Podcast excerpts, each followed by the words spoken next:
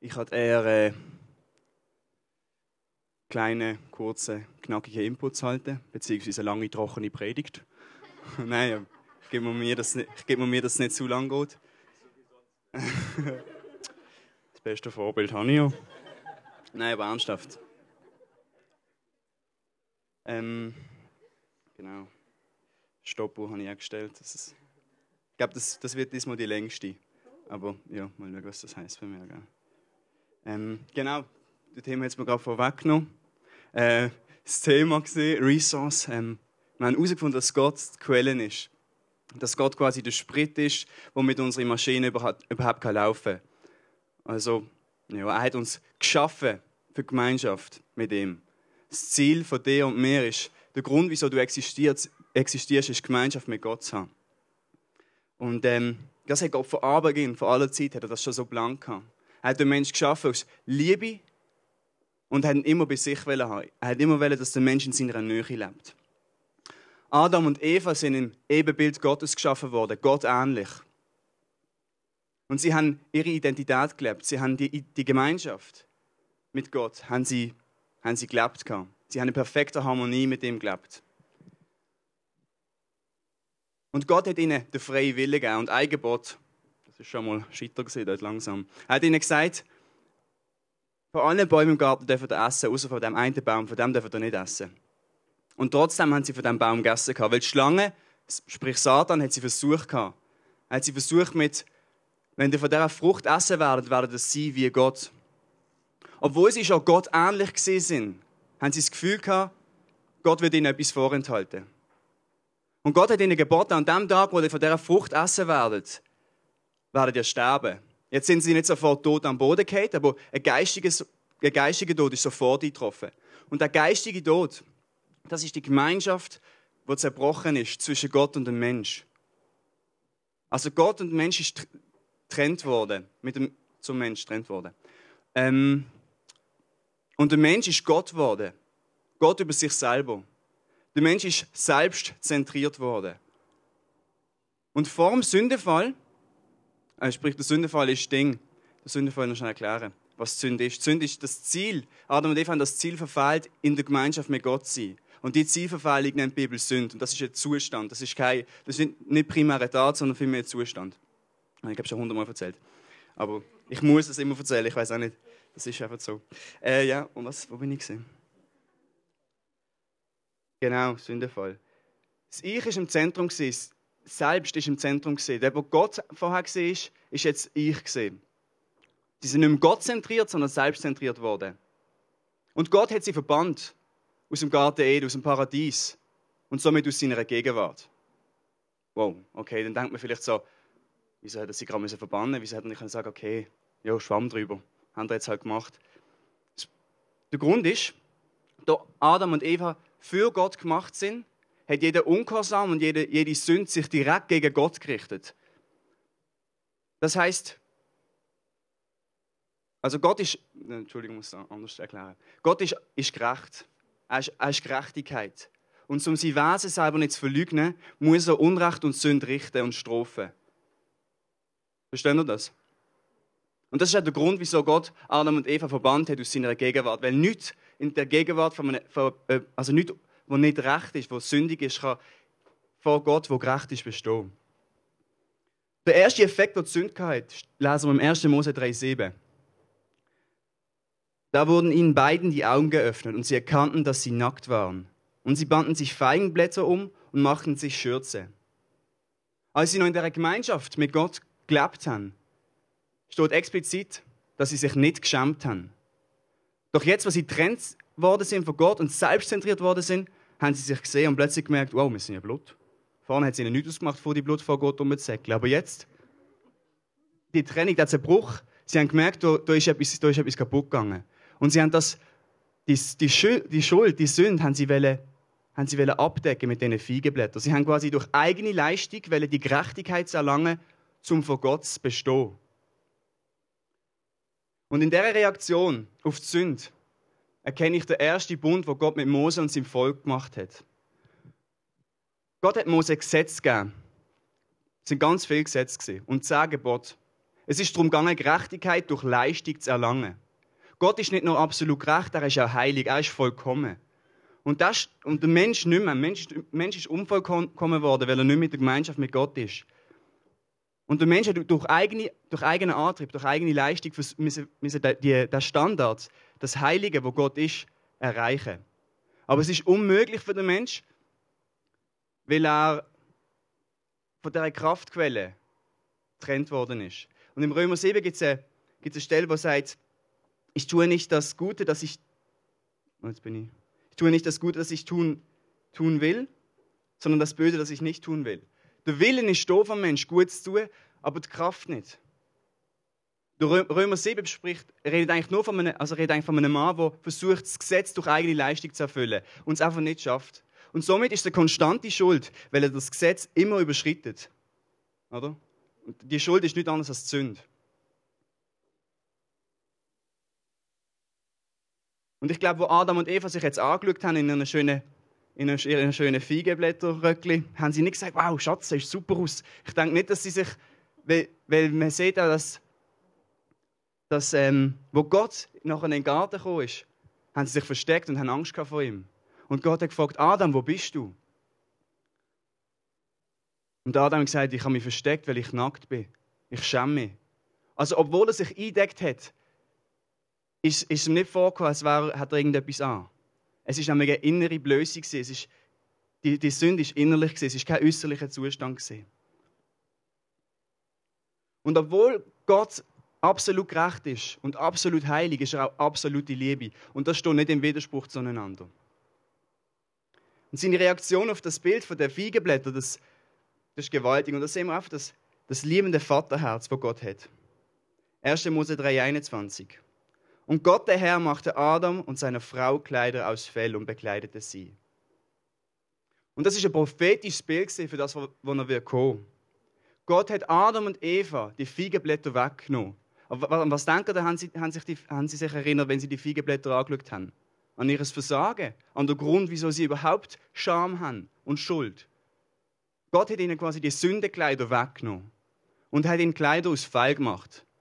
Und zum Fall bekommen muss ein Tier sterben. Zur Zeit von Mose und vom Gesetz ist es so dass Gott Opfer gefordert hat, weil sie immer wieder das Gesetz überschritten haben und immer wieder sündig geworden sind. Und die Opfer, die haben, die Opfer, die haben quasi die Strophe gedreht und haben sie gereinigt. Doch die Reinigung ist nur temporär gewesen, nur äußerlich und sie hat nicht ganz verhebt. Und jetzt immer wieder hat sie gemacht werden. Aber dass Gott da das Fall nimmt und sie mit, damit einkleidet, zeigt einfach seine grundlegende Absicht. Das, was Adam von Gott trennt hat, ist seine Blöße.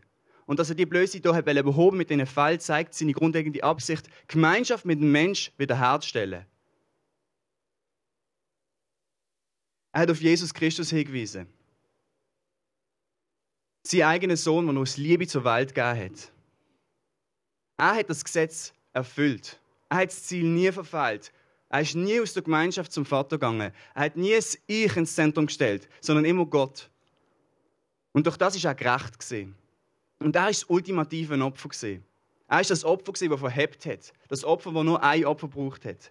Und in 2. Korinther 5, 21 steht, perfekte Beschreibung. Denn der, der ohne jede Sünde war, hat Gott für uns zur Sünde gemacht, damit wir durch die Verbindung mit ihm die Gerechtigkeit bekommen, mit der wir vor Gott bestehen können. Er hat keine Sünde gehabt. Und hat alle unsere Sünden genommen. Alle unsere Sünden sind auf Jesus gelegt worden. Und seine Gerechtigkeit wird durch Verbindung zu ihm uns angerechnet. Also Gott hat einen Weg gefunden, uns zu vergeben, dass wir die Möglichkeit haben, dass uns vergeben wird und dass wir gerecht gemacht werden können. Und das ist genau das, was das Fall beschreibt. Es ist gewaltig, die Stelle in Jesaja 61,10. Ich freue mich sehr in dem Herrn und meine Seele ist fröhlich in meinem Gott, denn er hat mir Kleider des Heils angezogen, mit dem Mantel der Gerechtigkeit mich bekleidet.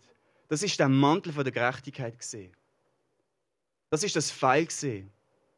Gerecht sein vor Gott heißt Friede zu haben mit Gott.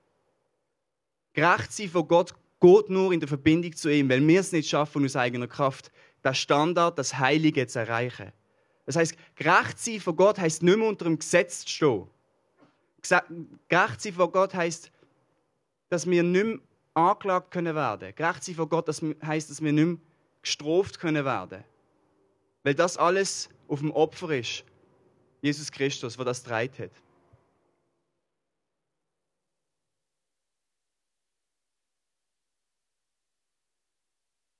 Und gerecht sein heisst auch, freimütig können in die Gegenwart von Gott zu kommen. Ohne die, die Scham und die Schuld, die uns abhalten davon. Und das unverdiente Geschenk hat, kommt aus dem Herz von der Liebe von Gott, durch seine Gnade. Und die Verbindung, wo der 2. Korinther 5 davon redet, die Verbindung, das ist der Glaube. Der Glaube ist das Privileg zu empfangen. Das, was Gott für dich parat hat, kannst du durch den Glauben empfangen. Nicht durch Weg oder durch Leistung, sondern durch den Glauben. Und wenn du, wenn du an Jesus Christus glaubst und wiedergeboren bist, dann sieht dich Gott gerecht. Er sieht dich durchs Blut von seinem Sohn. Und er hat einen brutal hohen Preis für dich gezahlt. Nicht nur für deine Sünde, die du im Alltag begehst, immer wieder, sondern für die Sünde, die, für die Ursünde, dass du selbstzentriert bist. Gott hat dich von dem freikauft. Mein Leben gehört nicht mehr. Ich bin das Eigentum von Gott. Ich gehöre ihm. Er hat uns zurückgerufen vor dem Sündenfall, wo Adam und Eva noch Gott zentriert sind, wo sie sich noch nicht geschämt haben. Und darum heißt gerecht sein auch nicht mehr, dass ich mich nicht mehr auf mich selber verlasse und auf meine Leistung, sondern auf Jesus, auf seine Leistung und auf seine Gerechtigkeit. Es sind nicht die Feigenblätter, die verheben, es ist das Fell, das er mir anlegen will, der, Mantel der Gerechtigkeit. Und in diesem Kontext ist, ist es auch so, wenn du Gott hörst, sagt er auch er, wer du bist. Nicht die Welt sagt, wer du bist. Nicht deine Freunde sagen, wer du bist. Nicht du selber sagst, wer du bist. Sondern sein Wort, das, was er sagt. Er, er gibt dir deine Identität und sonst niemand. So, jetzt, den Teil habe ich den Link genannt, weil äh, es geht ja eigentlich um Color Your Life. Also, bis jetzt habe ich noch nicht viel über das geredet. Aber im Psalm 45, 15 bis 16 gibt es eine gewaltige Stelle. Und dort steht, ganz herrlich ist die Königstochter. In bunt gewebten Kleidern wird sie zum König geführt. Sie werden geführt unter Freude und Jubel. Sie ziehen ein in den Palast des Königs. Und glauben wir, durch, diesen Vers ist eigentlich alles entstanden, die ganze, die ganze Preach, weil das Wort, also das Verb, das da gebraucht wird, im, ist glaube Hebräisch, ich weiß es nicht, ist ja gleich. Nein, eigentlich nicht, aber... Ähm, das Verb, das da gebraucht wird, ist das gleiche, was Mose braucht für das Fall, wo Gott Adam und Eva anzieht. Das, das für die bunte, bunt gewebte Kleider. Eines Tages werden wir alle vor dem König stehen. Jesus ist König. Und in diesem Kontext ist meine Frage, wie stehst du vor dem König? Kommst du in Feigenblätter vor den Thron, aber eigentlich nackt und beschämt, weil du nicht glaubt hast? Oder kommst du in bunt gewebte Kleider vor ihn und lässt dich von ihm einkleiden, weil du eben glaubt hast? Es geht darum, color your life by faith. Färb die, die Leben durch den Glauben. Im Hebräerbrief steht, wir können Gott nicht gefallen ohne Glauben. Weil ohne Glauben ist es wieder auf mir. Das ist das alte Denken. Ohne Glauben bin ich wieder der, der die Leistung muss bringen muss. Bin ich wieder der, der den Standard muss erreichen muss. Und ich merke immer wieder, wie bei mir, wenn ich, wenn ich unbewusst in das, in das Selbstzentrierte reinrutsche. Äh, ein Beispiel äh, Straßenverkehr ist immer wieder so eine Schwierigkeit bei mir, wo ich, äh, ich weiß nicht, ob ihr das kennt, wo ich mich teils aufrege. Ja, und letztens äh, bin ich mit der Vespa äh, nicht mehr gefahren, dort in der Breite, die Brücke. Und dann äh, äh, ist dreispurig gesehen und dann kommt irgendeiner und ohne Blinken zieht einfach rein, gerade vor mir. Und ich bin, ich habe alles Böse gesagt, was ich auch können. Ich, ich, ich, ich, und ich in, der in der Situation habe ich gewusst, hey, das, das ist nicht okay. Und ich habe mich einfach selber reflektieren. Ich habe mich einfach, habe mich einfach anschauen und das beurteilen, was ich jetzt gerade gemacht habe. Ich kann mich anhand von meiner Leistung einfach bewerten. Und logisch, was gekommen ist, Anklage, anklagende Gedanken. Wie zum Beispiel, wow, Geduld muss die Vorname sein, oder? Nein, wahrscheinlich. Einfach so Sachen. Oder einfach so, hey, super, hast du es gerade die Liebe von Gott gerade gezeigt, indem du den Mittelfinger gestreckt hast. Wunderbar. So Sachen. Und was passiert? Was ist die logische Konsequenz? Es ist Angst gekommen. Nicht, nicht so eine Angst wie vor einem Tier, sondern Angst, einfach, ich kann mich einfach verstecken vor Gott. Ich habe gedacht, ja, ich habe versagt, stimmt, scheiße. Und ich habe nicht, mehr, ich habe, ich habe nicht mehr zu Gott geschaut, weil ich habe gemerkt, hey, ich, ich schaffe es nicht. Aber seht ihr, was passiert ist? Ich habe es wieder selber tragen. Ich habe die Leistung aus mir bringen und habe mich einfach verurteilt. Es ist genau das passiert, was Adam und Eva passiert ist. Sie haben haben sich angeklagt, sie haben das gesehen, die Feigenblätter, und sie haben sich, sie haben sich gefürchtet vor Gott und sie haben Angst gehabt. Und das, was ich gemacht habe, ist logisch, es ist nicht okay. Aber das ändert nichts an meiner Identität. Für Gott bin ich kein Sünder mehr. Ich habe die Möglichkeit zu sündigen, obwohl es mir keinen Spaß mehr macht. Für Gott bin ich gerecht. Und das ist nicht abhängig von dem, von dem, was ich mache, sondern von dem, was Jesus gemacht hat am Kreuz. Scham für Sachen, die du mal gemacht hast, oder Sünde oder Schuld für, für Sachen, die du irgendwann mal gemacht hast, oder Angst, das gehört nicht mehr zu dir, wenn du an Jesus glaubst. Das ist etwas, wo du dir kannst aus deinem, aus deinem Kalender streichen Und jedes Mal, wenn du dich anfängst anklagen und das zulässt, oder jedes Mal, wenn du sagst, ja, jetzt, jetzt ist es vermutlich zu viel gewesen. Also jetzt habe ich so viel mal den gleichen Scheiß gemacht, jetzt, jetzt ist es zu viel. Sagst du im Prinzip, das Blut von Jesus ist nicht genug. Er kann mich nicht, von dem kann er mich nicht reinigen. Und das ist eine Liege. Es ist stärker als alles andere. Und du bist vor Gott gerecht, wie wie Schnee.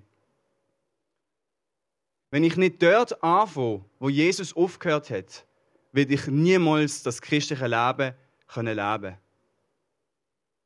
Wenn ich nicht dort anfange, wo er aufgehört hat, am Kreuz, wo er meine Schuld und meine Strafe genommen hat, werde ich es niemals packen. Und im Kolosserbrief gibt es eine, gewaltige Passage, ähm, was darum geht, das Alte abzulegen. Die Wut, was auch immer, Aggression oder ähm, das abzulegen und das anzulegen, wo Gott dir sagt. Und das ist das Color Your Life. Das, was er über dich sagt. Lass dich mit dem einkleiden. Und basic ist, dir ist vergeben und du bist gerecht. Und das ist das Bunte. Gott sagt noch viel mehr. Du bist geliebt. Du bist heilig. Du bist eine königliche Priesterschaft. Du bist berufen. Du bist auserwählt. Du bist das Licht von der Welt. Du bist die Stadt auf dem Berg. Du bist Salz. Und du bist bedingungslos geliebt.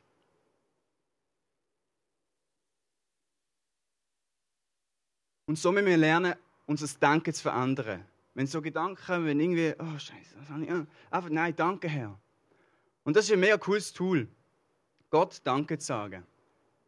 Sei dankbar alle Zeit. Ich meine, klar, wenn es mir gut geht, danke Herr für den BMW. Yes, die 18 Zoll Felgen, so geil. Wenn es uns gut geht, okay, kein, kein, Ding. Also das, ja. Aber sei, mal dankbar, wenn, genau, wenn du genau wieder der gleiche wenn du genau wieder den gleichen Müll gemacht hast. Sei mal dankbar, wenn, wenn es in der Beziehung nicht so läuft. Sei mal dankbar, wenn du krank wirst und Schmerzen hast. Das ist die Herausforderung. Aber Dankbarkeit lenkt die Aufmerksamkeit von mir auf ihn. Wenn ich dankbar bin, dann schaue ich nicht mehr auf mich, dann schaue ich auf ihn und auf seine Realität.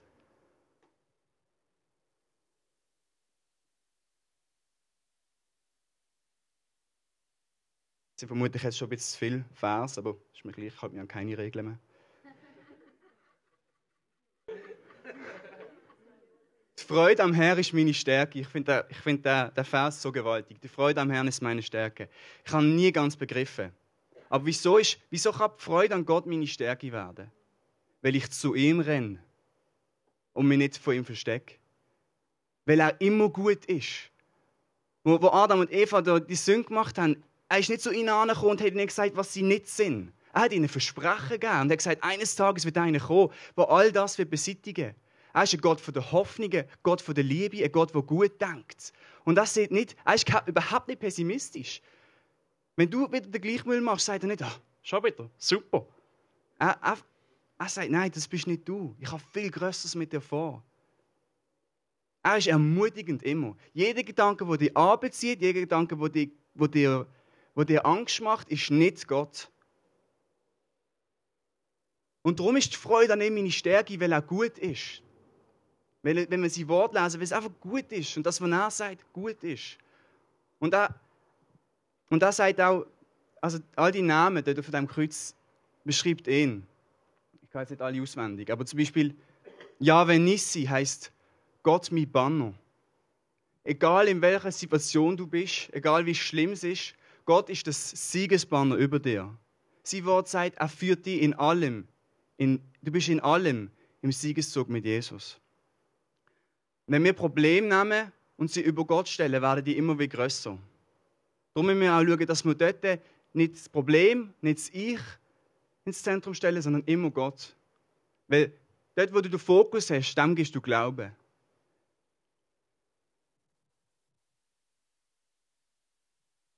Also lass dich einkleiden. Color your life. Durch das dir Gott, dass, durch das dir Gott deine Identität gibt. Okay.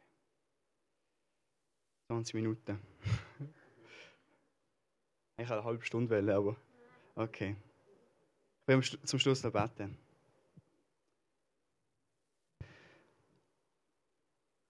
Danke, Herr, gibst du mir meine Identität. Danke, hast du Wohlgefallen an mir. Und danke ist nicht abhängig von dem, was ich mache, sondern einfach von dem, dass ich bin. Und danke, hast du Freude an mir. Danke, jubelst du, wenn du an mich denkst, Jesus. Das gilt auch für euch. Und Herr, ich bitte, dass du uns hilfst, nicht mehr auf uns zu schauen und nicht mehr auf das, was wir gut oder schlecht machen, sondern auf dich zu schauen und das, was du, was du über uns sagst, Herr. Danke bist du in unserer Mitte, Jesus. Amen.